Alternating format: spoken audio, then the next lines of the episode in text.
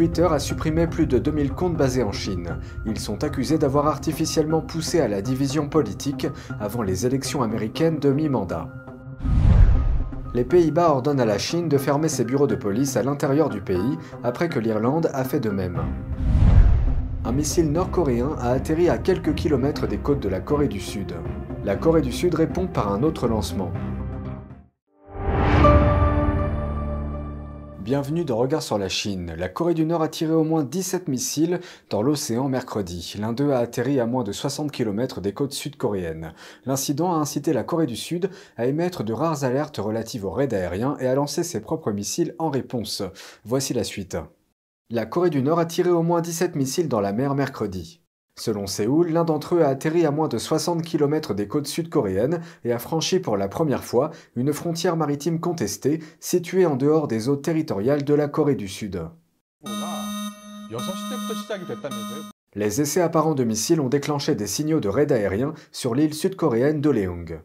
Le président sud-coréen Yoon Suk-yeol a qualifié ces essais d'actes effectifs d'empiètement territorial.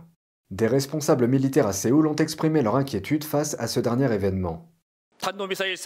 Ce lancement de missiles nord-coréens, qui marque la première fois depuis la division de la péninsule, qui atterrit près de nos eaux territoriales au sud de la ligne de limite nord, est très rare et nous ne pouvons jamais le tolérer. Nos militaires y répondront fermement. En réponse, la Corée du Sud a fait décoller des avions de chasse qui ont tiré trois missiles air-sol au-delà de la frontière maritime. Le Japon a également condamné les essais de missiles de Pyongyang mercredi. Son chef de la défense a déclaré qu'une plainte avait été déposée auprès de Pékin par voie diplomatique. Le lancement de mercredi intervient après un avertissement de Pyongyang qui a annoncé de puissantes mesures de suivi si les États-Unis et la Corée du Sud ne cessaient pas leurs exercices aériens conjoints à grande échelle. Ces exercices se sont poursuivis avec des centaines d'avions de guerre, dont des chasseurs furtifs F-35 des deux côtés, qui ont simulé des attaques 24 heures sur 24. Selon Séoul, cet entraînement était nécessaire pour contrer les menaces potentielles de la Corée du Nord, qui a procédé à un nombre record de tirs de missiles cette année. Dans un communiqué publié mercredi, la Corée du Nord a déclaré que les exercices alliés étaient des manœuvres démesurées en vue d'une confrontation militaire qui ont créé une situation grave sur la péninsule coréenne. Dans les mois précédant les élections de mi-mandat aux États-Unis, Twitter a déclaré avoir supprimé plus de 2000 comptes basés en Chine qui attisaient les divisions politiques aux États-Unis. Ces comptes sont accusés d'essayer d'affaiblir le pays. Voici la suite. Selon les données publiées par Twitter, le réseau social a interrompu trois opérations basées en Chine qui ont tenté d'influencer les élections de mi-mandat.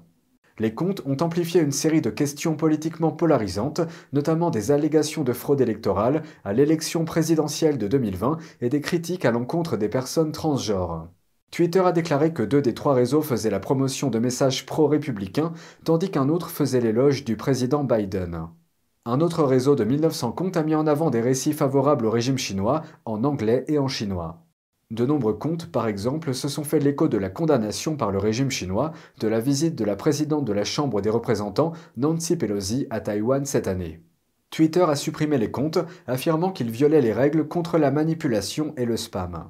La plupart de ces comptes ont été actifs d'avril à octobre de cette année. Ils prétendaient être situés aux États-Unis, mais Twitter a déclaré avoir découvert des signaux techniques indiquant que beaucoup étaient basés en Chine. Certains de ces comptes étaient très suivis. L'un d'entre eux comptait plus de 26 000 abonnés et a reçu plus de 400 000 likes avant d'être retiré. Avec le rachat de Twitter par Elon Musk pour 44 milliards de dollars, le conseil d'administration de la société a été dissous. Une directrice du conseil, Li Feifei, est partie. Elle a été accusée d'avoir des liens avec Pékin. Li a été nommée au conseil d'administration en 2020. Avant cela, elle avait travaillé chez Google Cloud en tant que scientifique en chef pour l'intelligence artificielle, dirigeant les efforts du géant de la recherche Internet pour faire des affaires en Chine. Une semaine après que Li a rejoint Twitter, un compte Twitter chinois a été supprimé. La raison Violation des règles interdisant la publication de contenus identiques sur des comptes dupliqués. Le titulaire du compte pense qu'il a été supprimé pour d'autres raisons. Il prétend que Li était membre d'une association d'étudiants liée au département du Front Uni du Parti communiste chinois. Cet organe du PCC est chargé de coordonner des milliers de groupes qui soutiennent les efforts d'influence du parti à l'étranger. La Chine nie qu'elle exploite des postes de police aux Pays-Bas. Mercredi, des responsables de Pékin ont déclaré que les bureaux de police sont simplement des centres qui aident les citoyens chinois à renouveler leurs documents. Cette déclaration survient un jour après que le gouvernement néerlandais a ordonné à la Chine de fermer immédiatement ses bureaux de police dans le pays. Des reportages avancent que ces bureaux étaient utilisés pour surveiller et harceler les dissidents chinois. L'un des éléments de preuve provient d'un dissident chinois vivant aux Pays-Bas. Il a déclaré que des représentants du bureau avaient cherché à faire pression sur lui pour qu'il retourne en Chine. Le ministre néerlandais des Affaires étrangères a déclaré que, bien que les bureaux fournissent une aide consulaire, ils n'ont pas l'autorisation de la fournir. Il estime que ce seul fait suffit à les faire fermer. En attendant, le ministère prévoit d'examiner de plus près ce type d'activité. Il s'adressera également à d'autres pays de l'Union européenne où des sources disent que les postes de police chinois sont plus nombreux. Ces reportages font suite à une enquête menée en septembre par l'ONG basée en Espagne, Safeguard Defenders. Elle indique que la Chine possède 54 centres de police à l'étranger dans le monde, dont deux aux Pays-Bas. Elle indique également qu'il y en a trois à Paris, un à New York et trois en Angleterre. La police britannique enquête. Le ministre britannique de la Sécurité a promis mardi d'intensifier ses efforts pour prévenir la répression transnationale. Il a ajouté qu'il serait inacceptable qu'une nation étrangère dirige un appareil de sécurité au Royaume-Uni.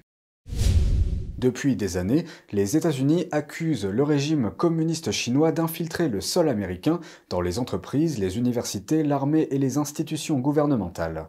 Cela afin de faire main basse sur la technologie et d'accroître son influence sur la société américaine. Cette semaine, une assistante du Congrès a été licenciée pour avoir prétendument travaillé pour la Chine.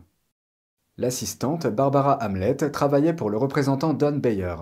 Elle aurait contacté plusieurs membres du personnel du Congrès pour essayer d'organiser des réunions au nom de l'ambassade de Chine à Washington. Selon le National Review, Hamlet a été licencié après que ses efforts ont été signalés au sergent d'armes de la Chambre. En réponse, le sénateur Marco Rubio a déclaré dans un courriel Le Parti communiste chinois veut établir une influence sur notre propre gouvernement.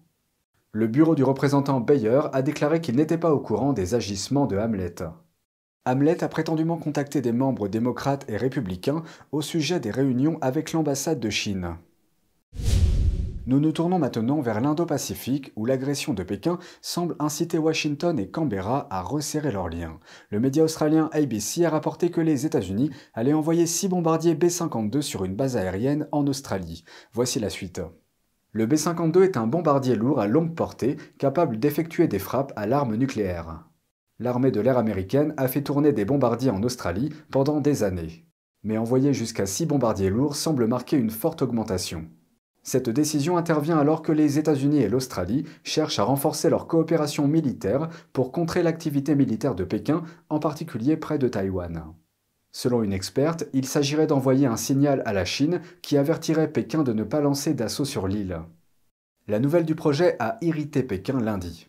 Les médias d'État chinois ont accusé l'Australie de devenir une base de bombardiers des États-Unis à l'étranger.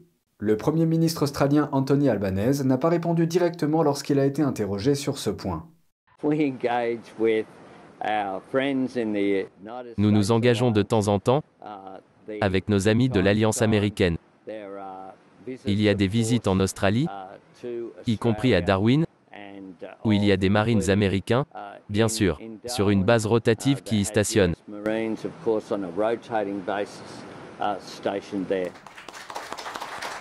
Au début du mois, l'Australie a signé un nouvel accord de sécurité avec le Japon. Les deux pays ont appelé à la paix dans le détroit de Taïwan.